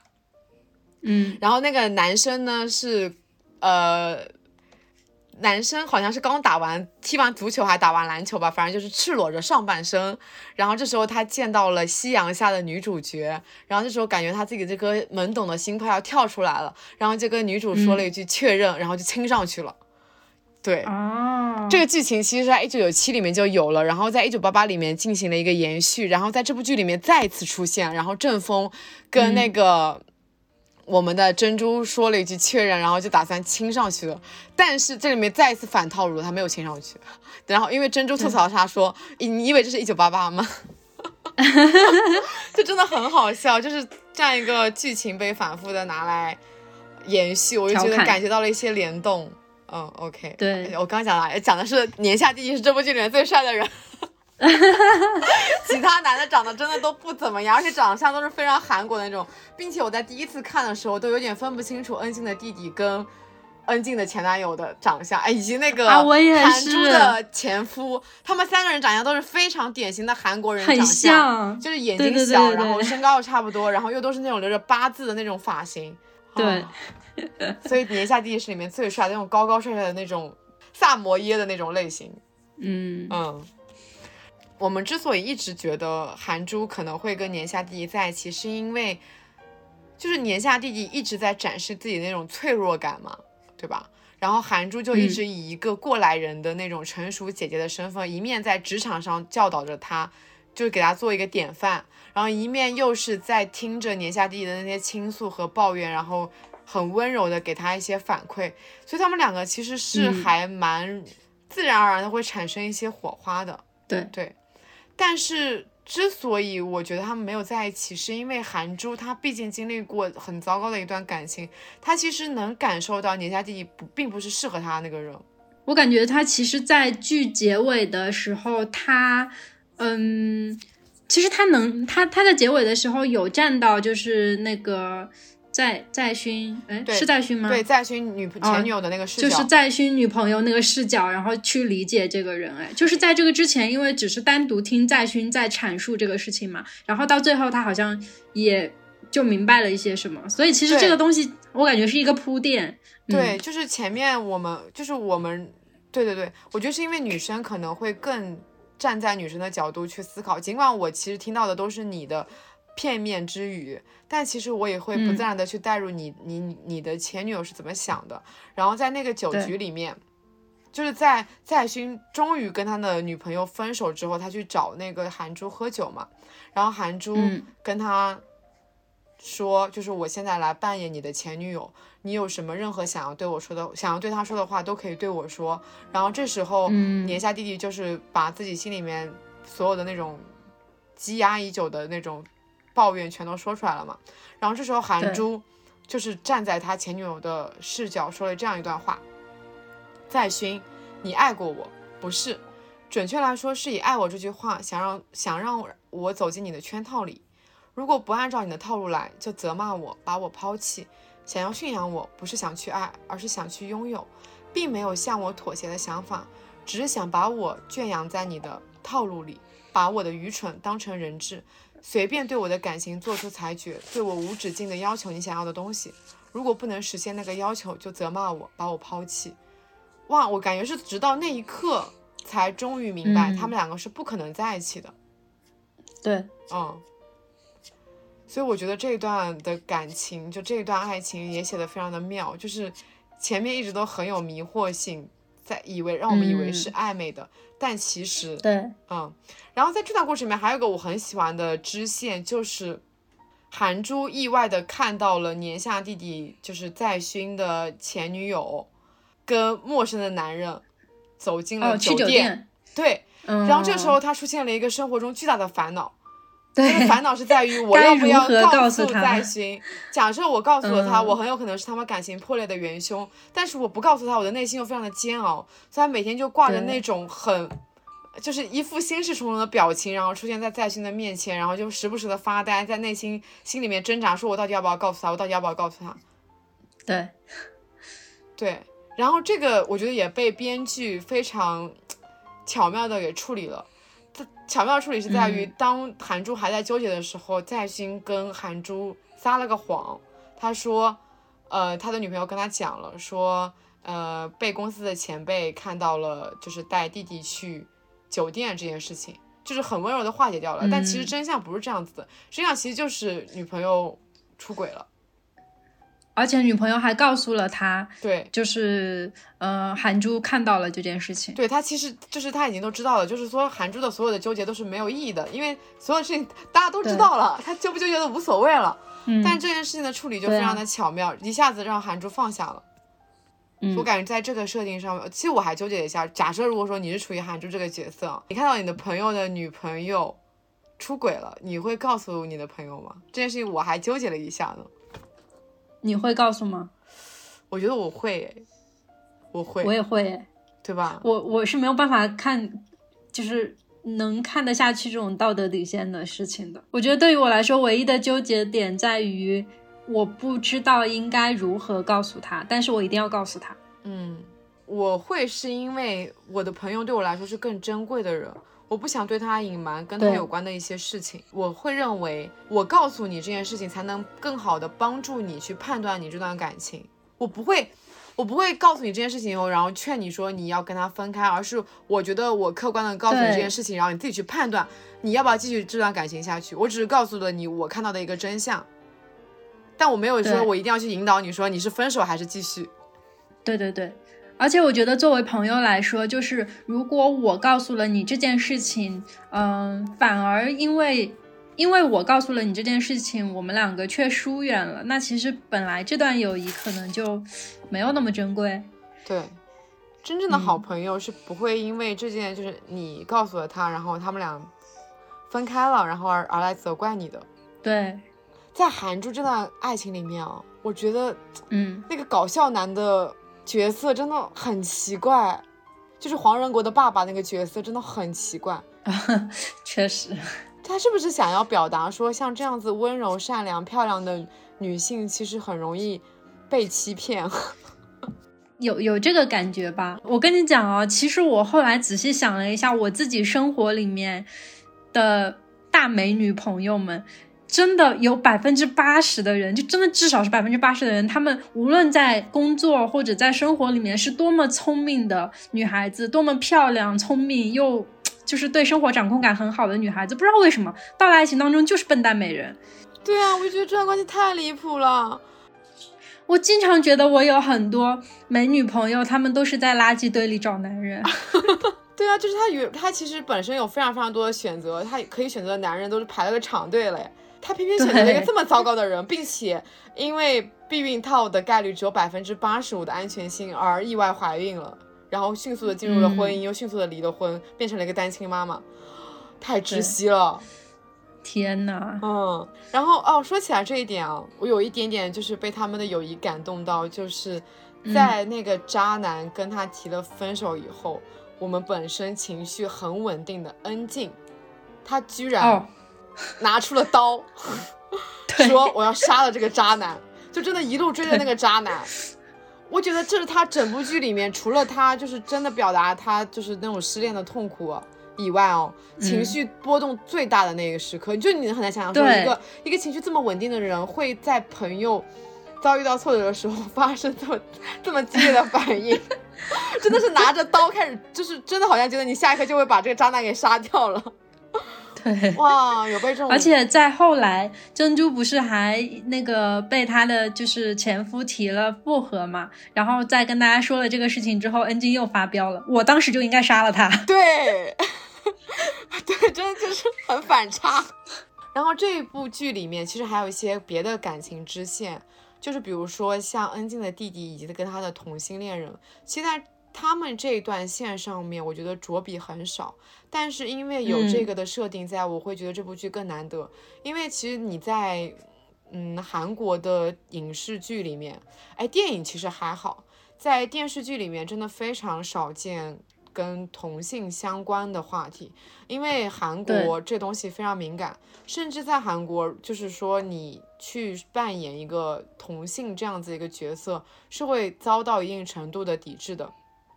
哦，啊，就是很严苛。即使在这部剧里面，他直白的点出了说弟弟是同性恋这件事情，但他也没有花很大的笔墨去展开说弟弟的处境有多么的艰难。他只是，我觉得他有两个点让我就是很少，但是有两个点让我印象很深刻。一个点是弟弟不说，但是在知道姐姐的心理问题可能是有一部分受到了家庭的原因，他开始责怪自己，说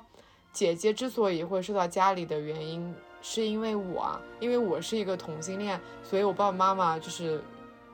觉得接受不了，所以就跟我跟就跟家里就是跟我们很疏离，就是因为我是同性恋这件事情以后，然后我的爸爸妈妈就是一直在外面云游啊怎样的。他其实姐他不说，但他其实一直都是带着一种愧疚感在生活的，觉得自己是同性恋这件事情是一个错误，是一个罪恶，然后甚至耽误了姐姐，让姐姐。让姐姐在那个心理状态上埋下了一个雷，对对。然后还有一个事情就是，他跟他的同性恋人一起去一家餐馆里面吃饭，嗯，在他们坐下以后，然后那个职员突然来跟他说说你们是不是曾经出现在电视里面？出去吧。对，你们是不是曾经出现在电视里面过？然后他妈一开始以为是自己很有名，结果下一句就是跟他说，呃，不好意思，就是我们老板说不，这里不欢迎你们，就是请你们去别的地方吃吧。这个其实是非常小的一个点，甚至如果说不仔细看都会忽略的一个点，但是可见就是在韩国的那个市场里面，对同性恋这件事情的认可度有多么多么的低，就是很多可能传统的，呃，上了就是中年人对同性恋这件事情的接受程度是非常低的，就是无法接受这件事情，甚至连我都没有办法忍受同性恋在我的饭店里面吃饭这样一件事情。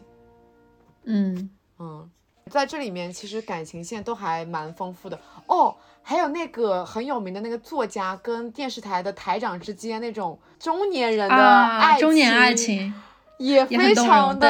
呃，就感觉这里面就是整一部剧，我觉得每一个人的线都很浪漫。感情线就是展示了各式各样的爱情，关于分开，关于在一起，关于怎么走出来，关于如何开始新的一段恋情。关于中年时代，关于年少时代，就是各种形态的爱情全都展现了。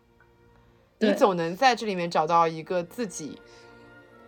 自己的一种投影吧？对，是的，嗯嗯。好，那还有一部分其实就是关于职场。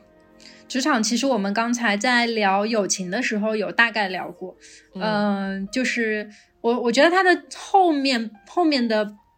部分基本上都还是琢磨于编剧那条线嘛，嗯，编剧那条线会写的比较多一点。我觉得编剧那条线整个就是在整顿职场，就是我们最近看到的热点话题“零零后整顿职场”，真的很好笑。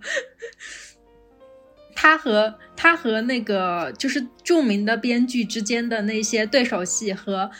著名的编剧和他下面的员工的那些对手戏，哇，真的太精彩了。嗯，然后还有珍珠和他的曾经的编剧同事朋友们的对手戏，我每一段都是那种就是职场里面最理想、最对我们最想要达到的那种状态。而且就是很哇，有太多很现实的地方，就大家会拼命的建小群，然后在小群里面吐槽不在群里面的人。对。然后他们还会把八卦发错群，然后就导致整个整个编编剧圈都知道了珍珠和导演的罗曼史。对，然后这一件事情会不断的发酵成各个版本，就是会传的越来越神乎其神。嗯，然后那个有名的编剧还会同时就是会发一个东西给他们，然后他们三个人其实心里面想的就是吐槽，但是手手机里面打出去的就变成了恭维的话。嗯，然后有名的编剧还说，哇，他大家说的话都差不多，然后发的速度都差不多，果然是在一起吐槽我呢。而且就是这个这个编剧哦，就是很有名的编剧，在知道那个珍珠要跟那个电视台合作之后，找来了他们的，就是当时是，哎，是副导演，不是副导演，是总编，嗯，找来找来了电视台的总编，然后跟他们讲说，如果你们要跟他合作的话，那不好意思，这部剧我不想在你们电视剧里上了，嗯，我我不想在你们电视台上了，就是很幼稚的一种做法，但是我又觉得好真实。哎，其实我觉得那个有名的编剧那个角色，他其实有非非常多我觉得讨人厌的地方，包括他就是嫉妒心很强，在知道自己的手下比自己写的剧本更出色的时候，就希望自己的手下离开这样子，然后或者说是呃，在得知了。呃，就是电视台要跟他曾经的手下合作这件事情以后，就是有一种报复的心态，说你要么选他，要么嗯选我。真的都是那种蛮讨人厌的地方，对吧？但是他又同时展现了一些很可爱的地方，比如可爱的一面，经嗯常会跟那个台长约着喝酒，然后讲述一些大人的寂寞，然后还会在喝完酒以后变成兔子，会发疯。好无语。对，我就觉得人不就是这样子不完美的吧？不是说非黑即白，非 A 即 B，就是我一定要是一个完美的人，对，而是我是有一些可爱的地方，也是有一些讨人厌的地方的。嗯，就是在这部剧当中，你没有办法看到某一个人他是特别极端的角色。其实包括像那个黄涵珠，她的部长也是很很有意思的一个角色。就尽管她出场时间很短，对她在前期塑造的是一个女强人的角色，但是在后面她也在一场酒吧戏里面跟韩珠就是展现了她自己很脆弱的那个很脆弱的。一面。哎，那个那个老板啊，那个老板我真的觉得很有魅力，就是因为韩珠也前期很夸他嘛，他说，因为他之所以喜欢这老板，说因为他是一个很坚定、很明确的人，他坚定明嗯。确到他就是会跟职员说，现在是休息时间，就是你休息的时间就是正常的休息就好，不要去对，不用不用说强迫自己一定要在我面前工作这样子，嗯，就真的是一个在职场里面非常好的上司。对对对，而且他在后面也会站在就是职场的角度去理解韩珠跟那个珍珠的合作那一趴，就是他说尽管可能合作不了，但我们一起吃个饭吧那一趴，我也觉得很动容，就是一个很很好的老板。嗯，嗯。而且更我觉得更可爱的事情是最后最后的那一段，就是你知道她跟她的男朋友打电话嗯那一段，天呐，我好喜欢。就是他明表面上是一个很严肃，然后很端庄、很端庄的人，但他私底下会因为喝了很多 whisky，然后开始抱怨职场，说我一点都不坚定，然后开始撒娇说，嗯我也我真的很想要拿下这一份工作，但是就是我们还是得嗯尊重他的选择。然后还就是在有了恋人以后，会用那种无法用人类能模仿出来的那种很嗲的声音，跟他的亲爱的撒嗯娇。然后在那边对哇哦，令人作呕。然后还会买那种对戒啦等等，就是嗯反差很强很强。但是我觉得他就是属于私底下是一个有私底下可爱那一面，但他在职场那一面就是非常的公私分明的。他如果说因为你工作不力，就是会严苛的批评你。但是他从来不会要他的下属去做一些他工作以外的事情，就比如说，因为我们都知道，在职场里面会有很多就是那种老油条，觉得你除了你的工作以外，你应该去负责一些所谓的在你职能里面的事情，就比如说帮忙打印啦、跑腿买咖啡啦、这种杂活，就觉得好像你是新来的就应该你去干。但是他的上司并不是这样子的，他的上司就是说这些东西大家应该力对所能及的，你自己干。这些就不是你嗯。职场范围内的你应该去干的工作。对我觉得在这一点上面写的很好，就一下子打破了说我们对职场的那一些觉得我好像应该要去做一个谦卑的下属的一个角色，而是应该嗯，掌握到我职场人的明确的距离，就是我完成我自己的工作就好，我不应该去负责所谓超过我工作范围内范围之外的东西。嗯。对，是的，我其实还有很喜欢的是珍珠的工作态度。哇，他在工作上面的态度简直就是我本人。我看的时候，我觉得在在里面体会到共鸣最强的就是他的躺平和誓死不动，因为我自己是真的会有这样的阶段。嗯就是我在开头的时候不是给大家念了一段那个台词吗？我有一段没有念到，就是呃说他说他说他要誓死不动，然后搞不好待着不动，名牌包包会出乎意料的从天而降，就说这种话。然后画面一转，到了晚上，他就说：“哦，原来待着不动的得到的居然只有空气。”就这种很真实，但是又嗯，又隐藏了他对工作的态度。其实我之前也差不多是一个这样的人，就是属于那种我工作可以把工作做的还算不错，但是一旦我想要逃避工作的话，我会睡过今天。就是跳过这个日子。我跟你讲，最好笑的是，他每天醒来都不想面对今天又到来了。这种摆烂的心态真的很职场人。就是说我怎么又要起来，我怎么又要面对我的工作了？他每天醒来都要都要有一系列的那种内心活动。就是我干脆睡过今天算了，明再就是直接跳过今天，我能不能直接来到明天？就好像我我每天礼拜一醒来的时候，我就想说能不能你今天又来到礼拜五。对，差不多就行了。对，然后在里面还有个，就是因为当时我第一次看这部剧的时候，我还是在做我的上一份工作，就是我需要不断的去写稿，不断的去写稿。然后他他讲过一个让我印象很深刻的东西，就说他不停在那边打字，然后噼里啪啦噼里啪啦在那边一边打一边笑，就说啊，我怎么可以写的这么顺，这么顺畅呢？这么顺利，我怎么可以说这么东西？然后他最后说，因为我写的都是垃圾。好喜欢，太戳我了。对对。他在职场里面有非常多的那种摇摆，嗯，都是很真实的。就是说，我们的工作不可能这么一帆风顺，有很多我们需要去克服的地方。这就是我们本人啊！就我看的时候，我就觉得天哪，这不就是我？对，就是一边摆烂，但是一边又告诉自己，我得去完成我的工作。对，很好笑。然后。我觉得在这里面，在职场最有魅力的，就是三个女性里面最有魅力的，其实是恩静，因为她算是一个为自己工作的人嘛，因为她是一个纪录片导演，就是我可以去决定我想拍什么东西。但其实，在她成为纪录片导演之前，是有这么一个契机的，就她先进入一个大型的公司，然后那个公司几乎都是男性的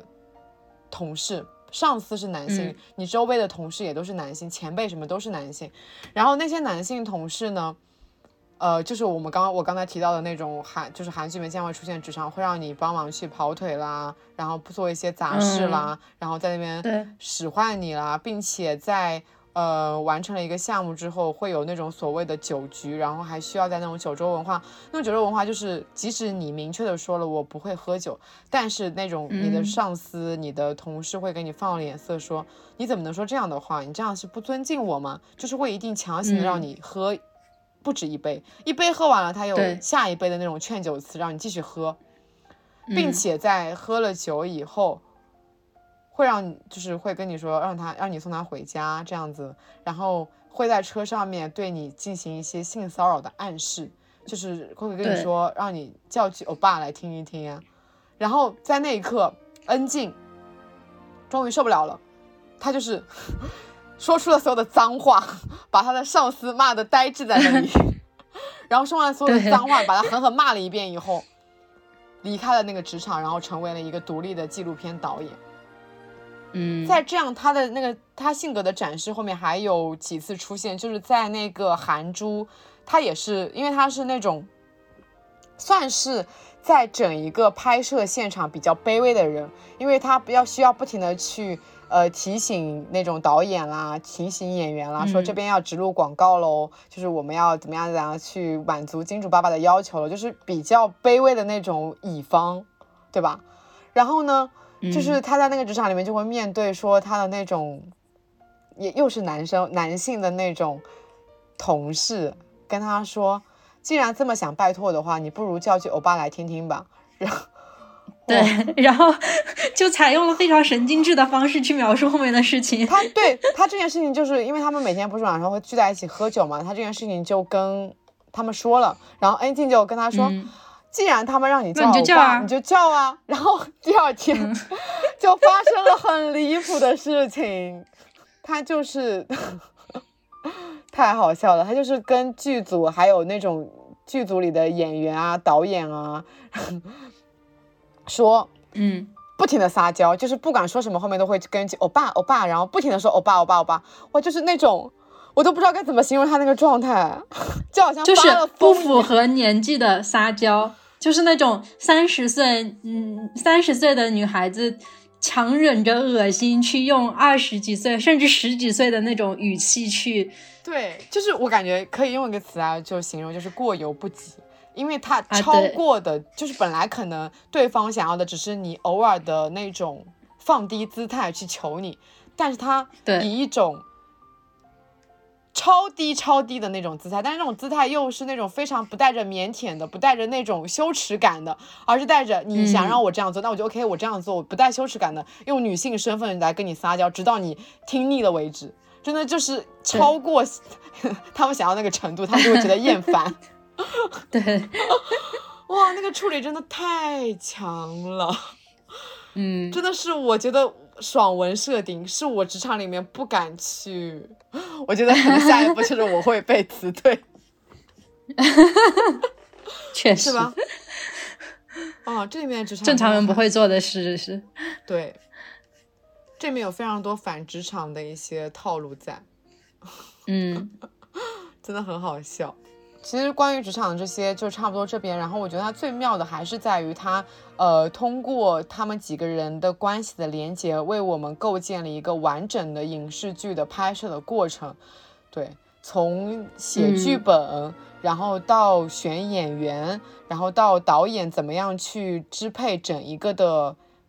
过程，然后怎么样去跟你的。公司就跟你的那个台里面做抗争，然后还要面临可能随时而来的档期，以及可能选角，然后还有那种各种不停的那种什么选择导演啦、武术导演啦、音乐导演啦等等那种布置导演啦，就开不停开各种会议，给我给我们完美的构建了哦，还有关于广告植入这，就真的完整的展现了一个。影视剧制作的种种的流程，然后各种细节都带到了，是真的只有在这个环境里面，你才能显得这么细致。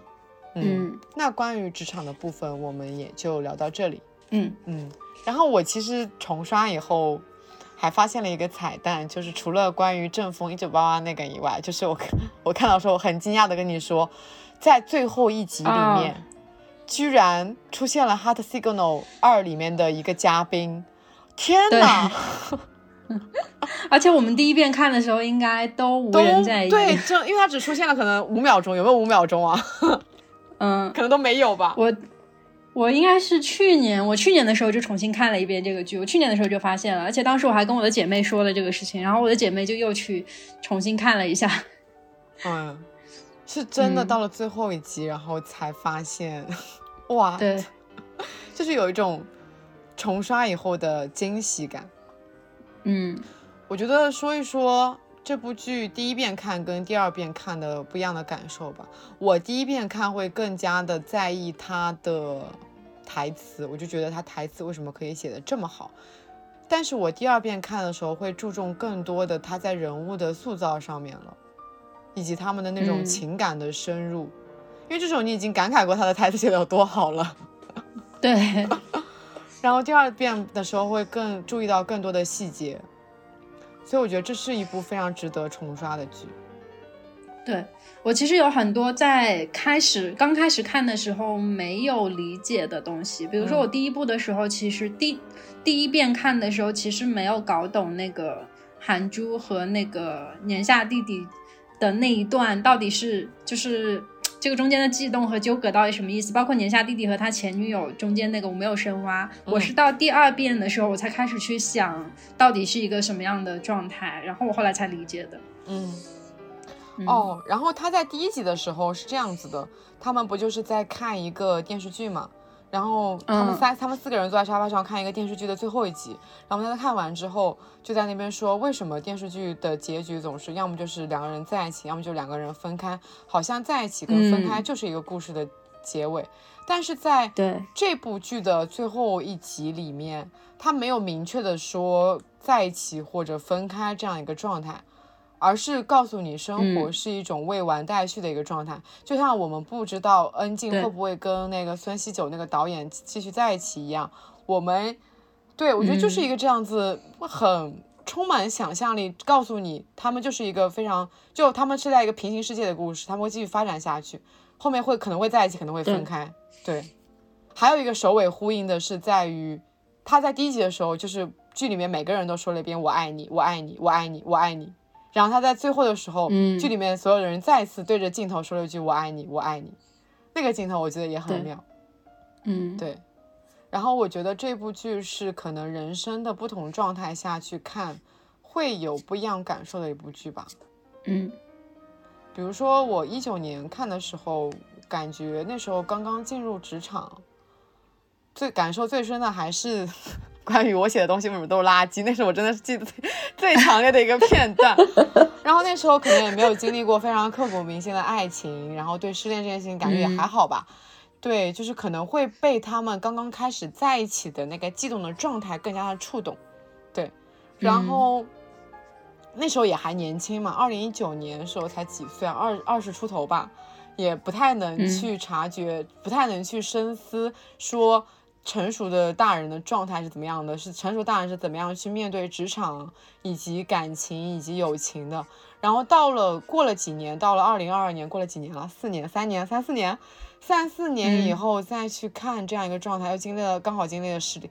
对我是失恋以后再去看这部剧，我就会对里面失恋的场景就是格外的有代入感，真的代入感太强烈了。我看的时候不是一直跟你讲说，这不就是我吗？我一直跟你说，真的很好笑。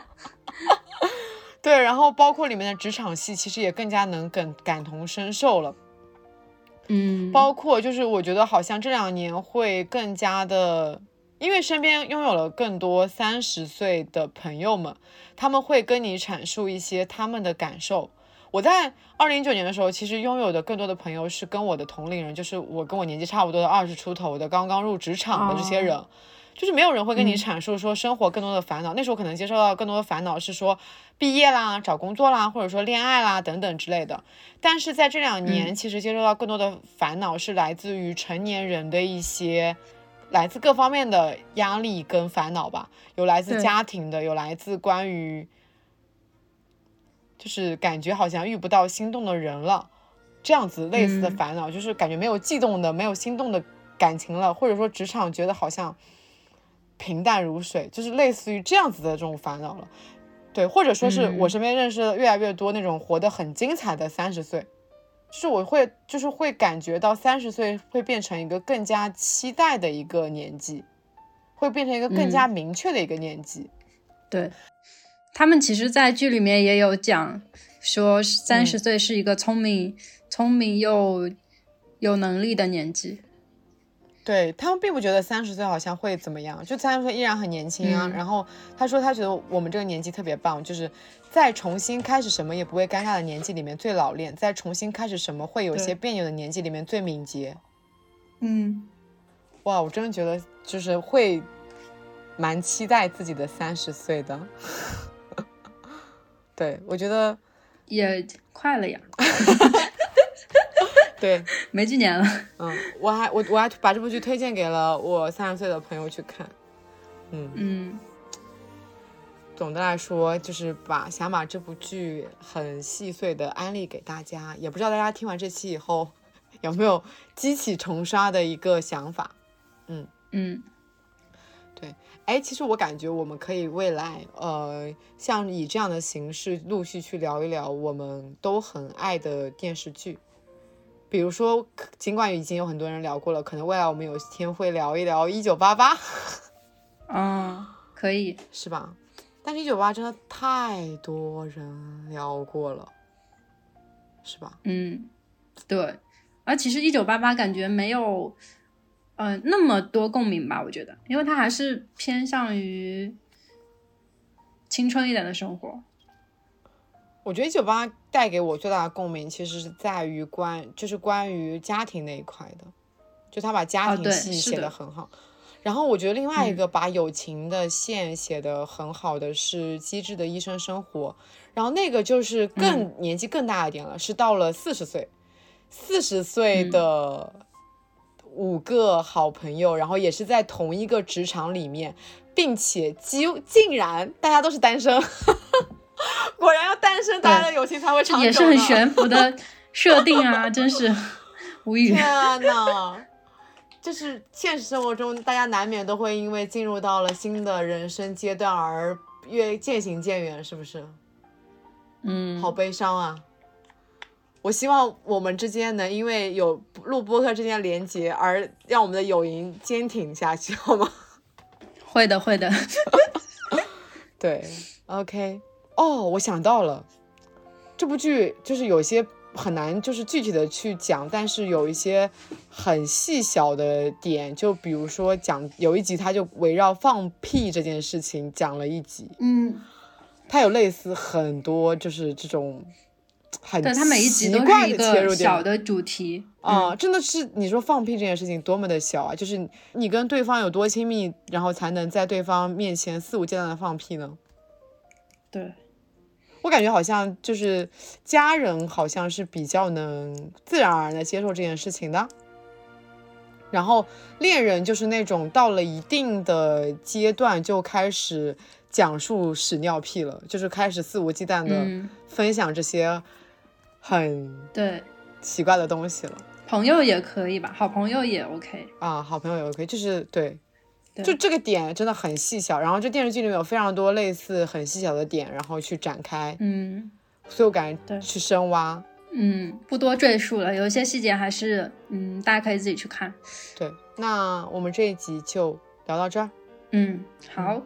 下一期我们会就提前预告一下，我们会填我们很久很久很久很久立下的一个 flag，就甚至是这个 flag，我们两个到现在都可能已经有点记不清了。然后前前一阵突然间有人提起来，我们才想起来。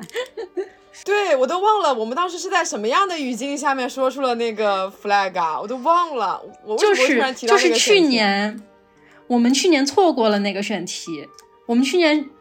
是在我我印象当中应该是在高考之后的一天录制的，然后突然间想到说，如果我们明年这个时候还有时间录的话，那我们就讲一下有关于高考这件事情。哦，然后对我们这我们俩真的已，如果说不是有人提醒我们，我们真的是完全忘记这件事情，完全忘记，没有人没有人记得这件事情。对，所以好，可以预告一下接下来两期吧，我觉得是我们接下来两期，嗯下一期会聊关于高考，就是关于我们的嗯高中，就是学生时代以及高考这件事情。对，对还有再下一期我们会聊，这叫什么？一些比较吹牛逼的事情。嗯，就是高考以后我们的人生选择，可你可大家可以把嗯接下来的两期当成一个上下集来听，嗯。对，对，这边就给大家先埋一个小小的坑，嗯 ，OK，嗯，好，那我们这一期好节目就到这儿了，嗯，感谢收听，我们下下期再再见拜拜。拜拜。欢迎在小宇宙、喜马拉雅、汽水、网易云、苹果 Podcast 订阅两室一厅。如果你喜欢这期节目，可以在评论区与我们互动。感谢收听，晚安。 흔들리는 꽃들 속에서 내 샴푸 향이 느껴진 거야 스쳐 지나간 건가? 뒤돌아보지만 그냥 사람들만 보이는 거야. 다와가는 집 근처에서 괜히 핸드폰만 만지는 거야. 한번 연락해볼까? 용기 내보지만 그냥 내 마음만 아쉬운 거야. 걷다가 보면 항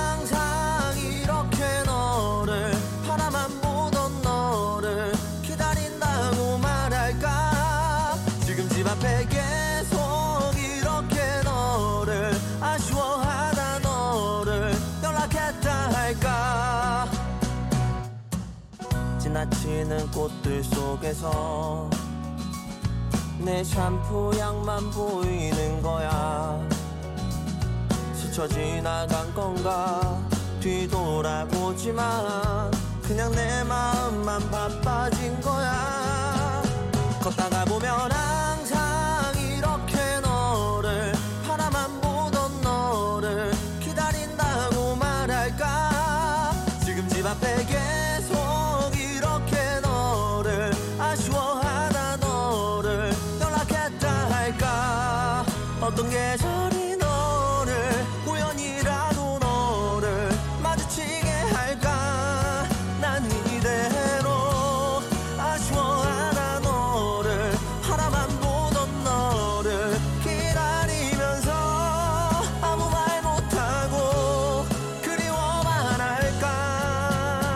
걷다가 보면 항상